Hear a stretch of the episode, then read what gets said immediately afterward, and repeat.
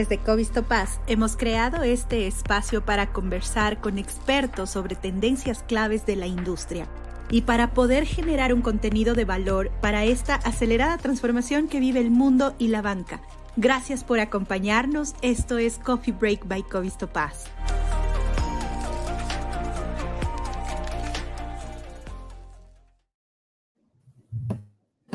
Hola JB, ¿cómo estás?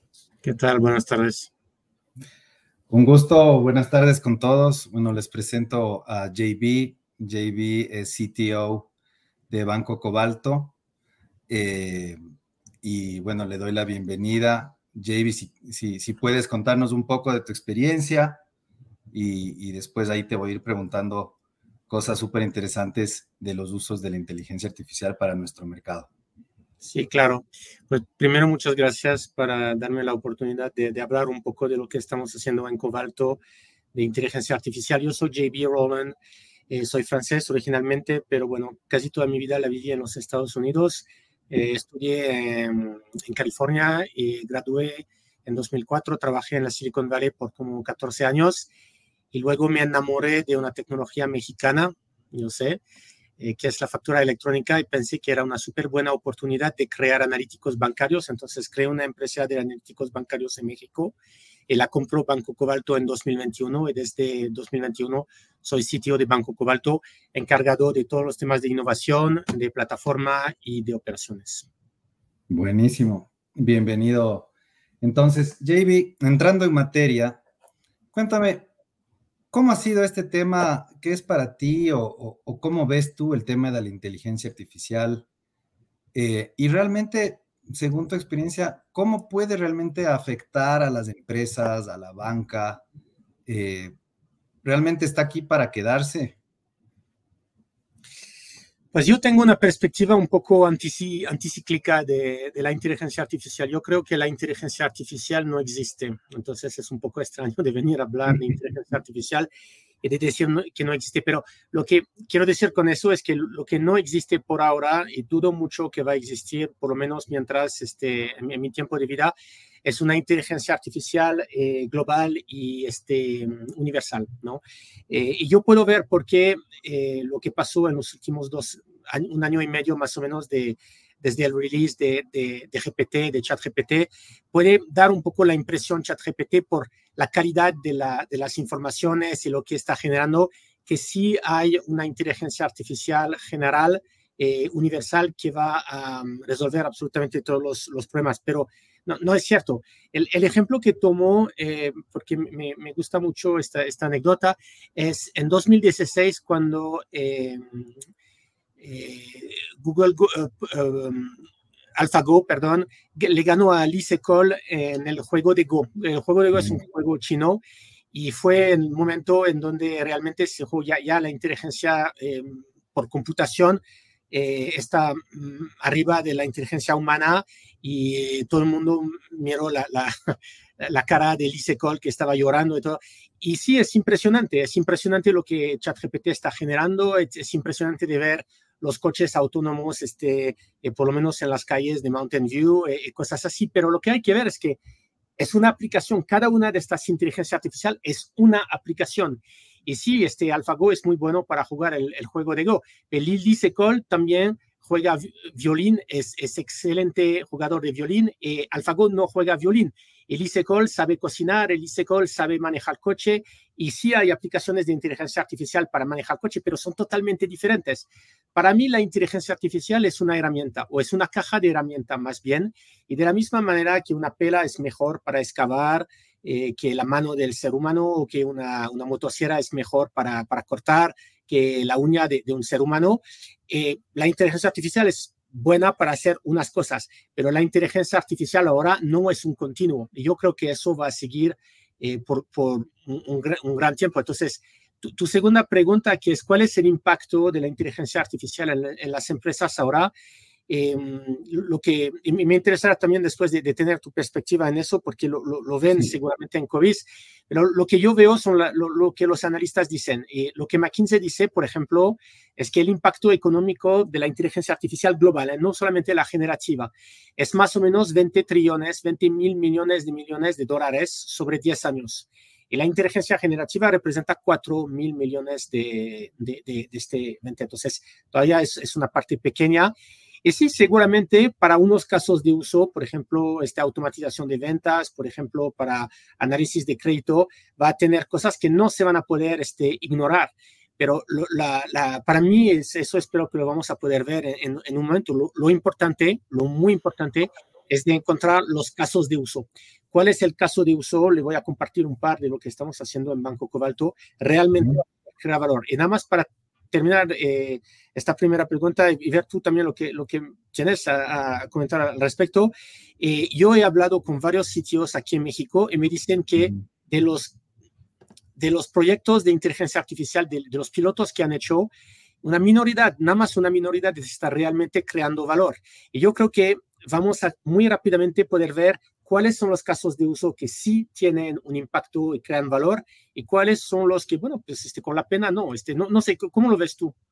Sí, eh, justamente nosotros hemos visto, por ejemplo, analizábamos el otro día el hype cycle de, de Garner, ¿no? Con respecto a la inteligencia artificial.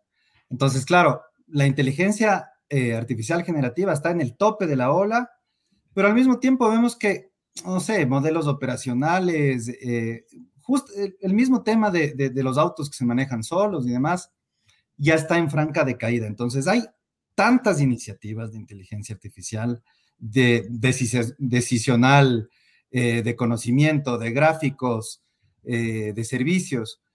Y a veces sí, nos mareamos un poco y nosotros, al ser un proveedor que estamos en la banca, lo que hacemos es justamente ver, bueno, más allá de este sinnúmero de iniciativas que Garner señala, cómo le hago práctica la vida al cliente, al usuario final, ¿no? Al final eso creo que es lo que nos sirve. Entonces hemos visto nosotros varios casos de uso, o sea, los account managers, los account managers eh, a través de chatbot, eh, el customer onboarding también a través de, chatbot, eh, asistentes de voz, yo creo que nos ayudan mucho hoy en día a cómo nos interrelacionamos con los bancos y sobre todo un poco a hacer este in-app banking, ¿no? A tener un account management, un smart assistant, eh, de repente un calificador de, riesgo, un calificador eh, de crédito, eh, y, que nos ayude un poco a no ser tan reactivos, digamos, no ser una banca tan reactiva, sino un poco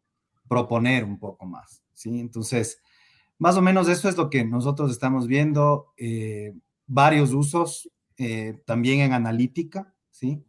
Pero sobre todo, yo creo que increíblemente, esto va a sonar también contracíclico, como tú dices, eh, la, la, le vemos un poco que la, la, inteligencia artificial viene curiosamente a humanizar la banca. Es, es, es, una paradoja, pero es así, ¿no? Podemos tener conversaciones más fluidas con mi banco, eh, pero de repente esto es a través de un aplicativo, ¿no? Entonces, eh, creo que esas son las cosas que a mí me llaman mucho la atención y cómo vamos viendo los, los casos de uso.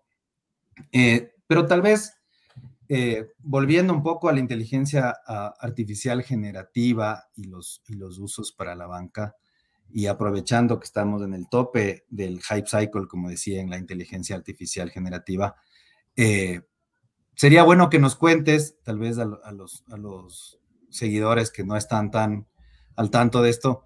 Eh, ¿Qué es la inteligencia artificial generativa? ¿no? ¿Cómo, cómo esta, este, esta creación de contenido nos va a ayudar en la banca? ¿no?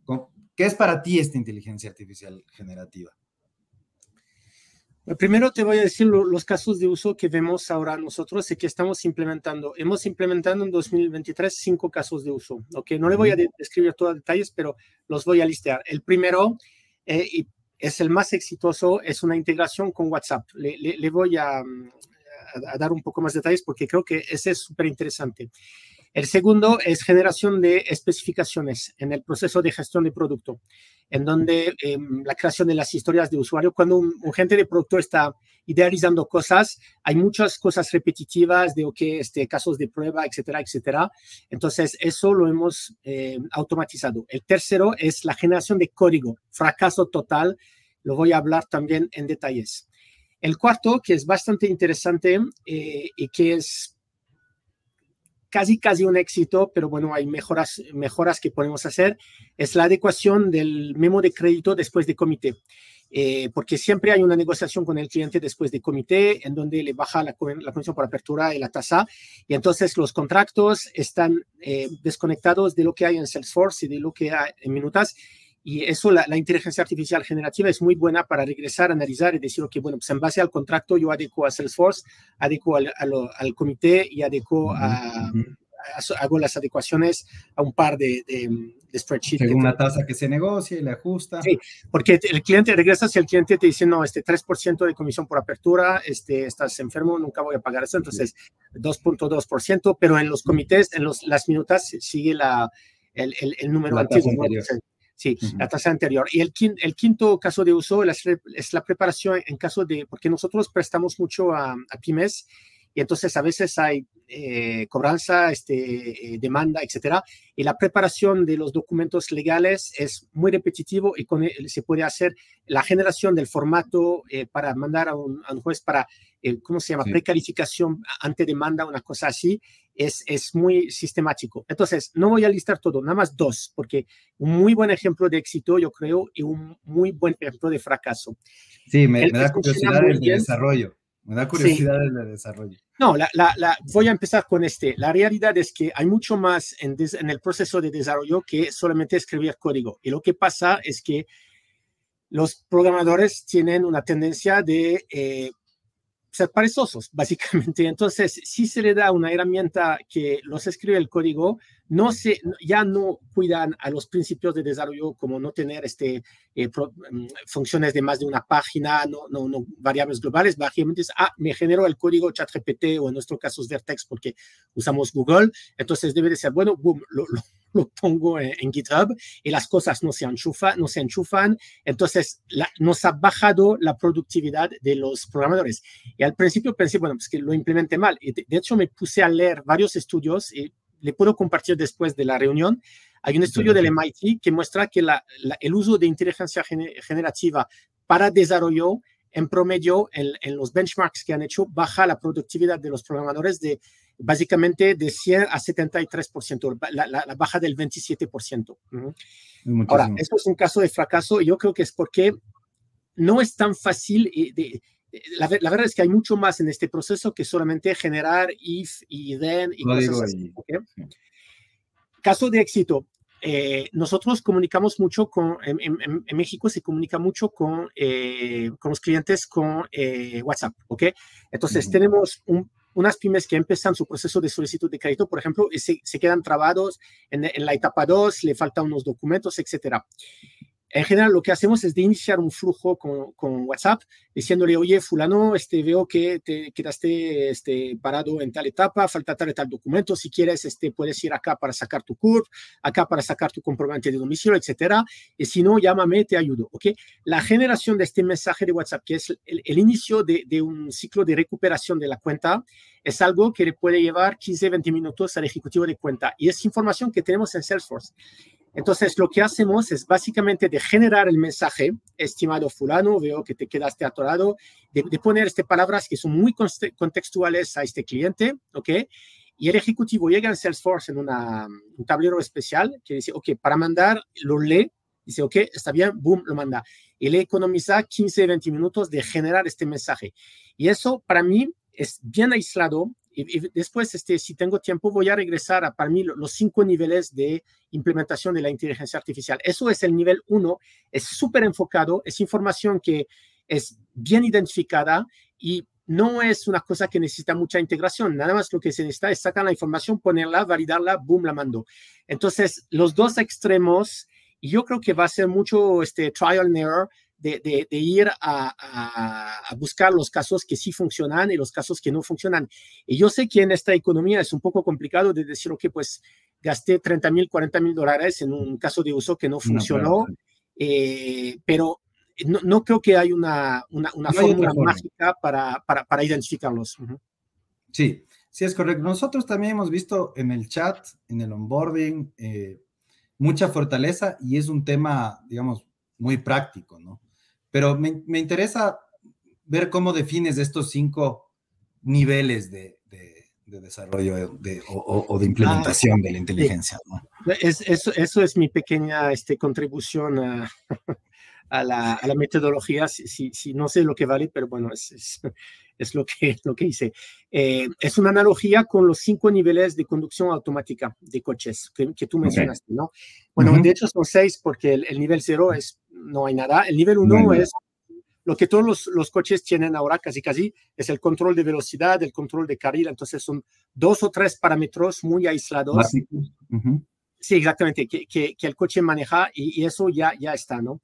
El nivel 2 es en donde hay eh, un número más alto de, eh, hasta la mayoría de los parámetros de la conducción que son o que están este, manejados por el, el, el coche, pero el ser humano sigue eh, en control.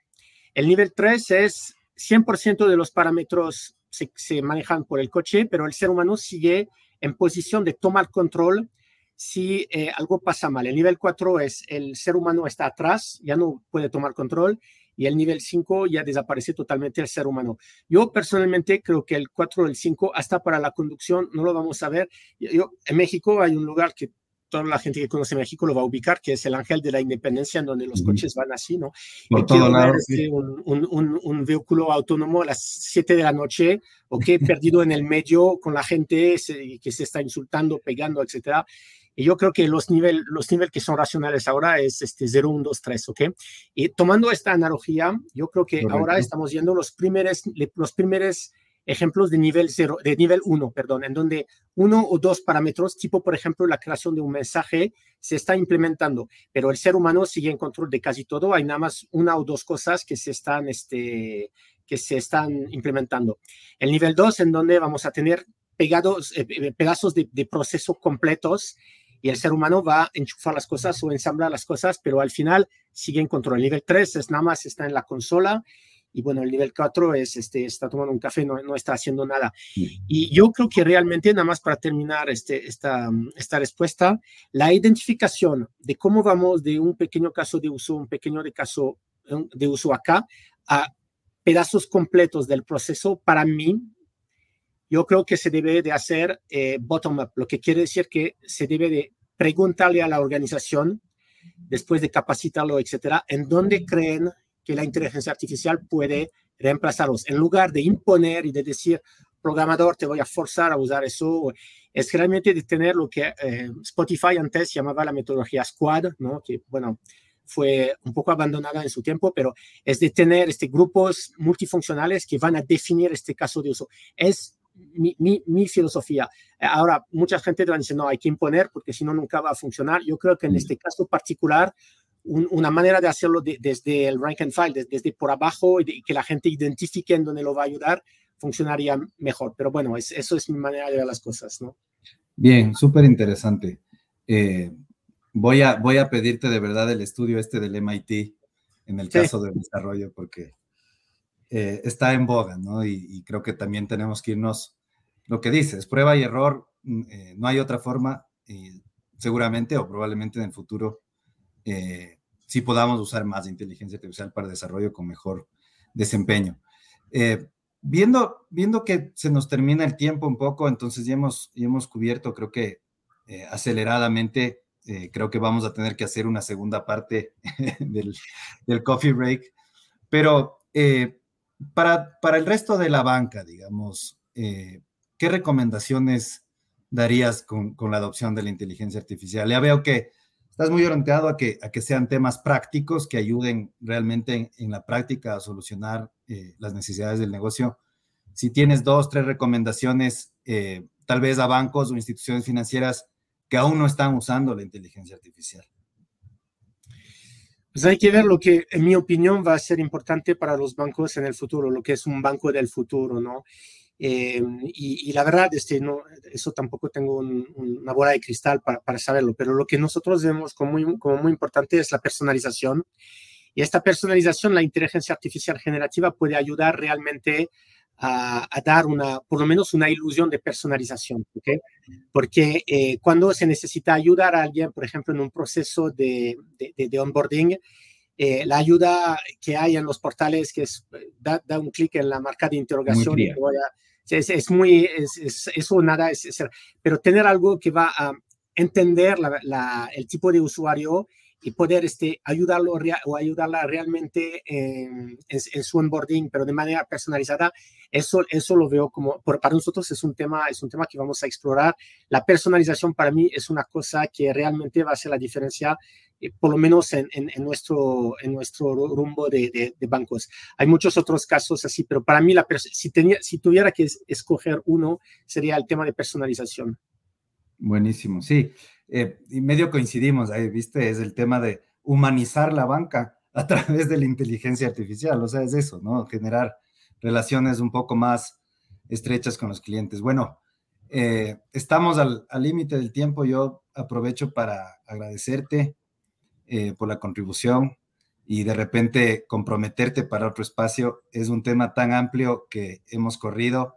me hubiera gustado que dure incluso un poquito más, eh, pero bueno, este espacio de Coffee Break es eso, ¿no? Un espacio pequeño entre, en, medio de nuestro horario de trabajo que podamos escuchar eh, a expertos como tú.